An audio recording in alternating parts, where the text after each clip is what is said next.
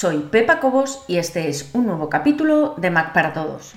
En esta ocasión vamos a seguir con lo que estábamos en el capítulo anterior, que son las aplicaciones que uso diariamente en el Mac, tanto para trabajar como en ocasiones para algunas cosas, algunos temas personales. En el capítulo anterior te había hablado sobre la preparación, es decir, qué hago cuando me levanto, qué hago cuando empiezo a trabajar, qué es lo primero que miro y cómo me preparo para afrontar el día que está por venir. En esta ocasión lo que voy a hacer es contarte aquellos programas que uso diariamente para el trabajo. Lógicamente depende del tipo de trabajo que tenga que hacer.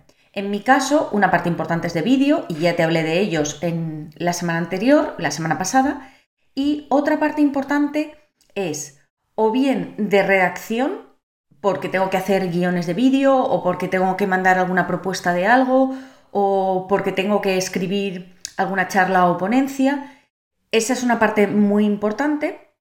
Después tengo una parte de diseño, no es mi especialidad para nada, pero tengo que estar continuamente diseñando tanto carátulas para vídeos como a lo mejor algo que tengo que publicar en redes sociales.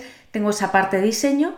Tengo una parte de comunicación, porque esa parte de comunicación es eh, la gestión diaria con las personas que en un momento determinado pueden estar trabajando conmigo, ayudándome.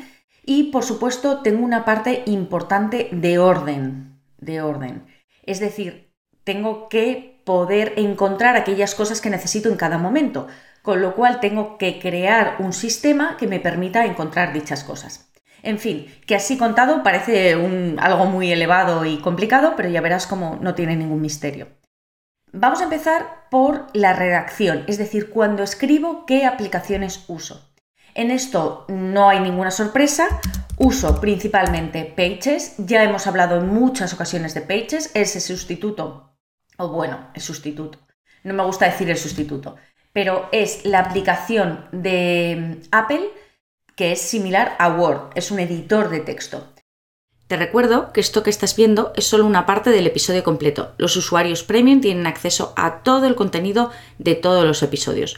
Puedes probar gratis durante dos días sin ningún compromiso y conseguir acceso a todos los capítulos de Mac para Todos. Solamente tienes que entrar en macparatodos.es barra prueba. Recuerda, macparatodos.es barra prueba.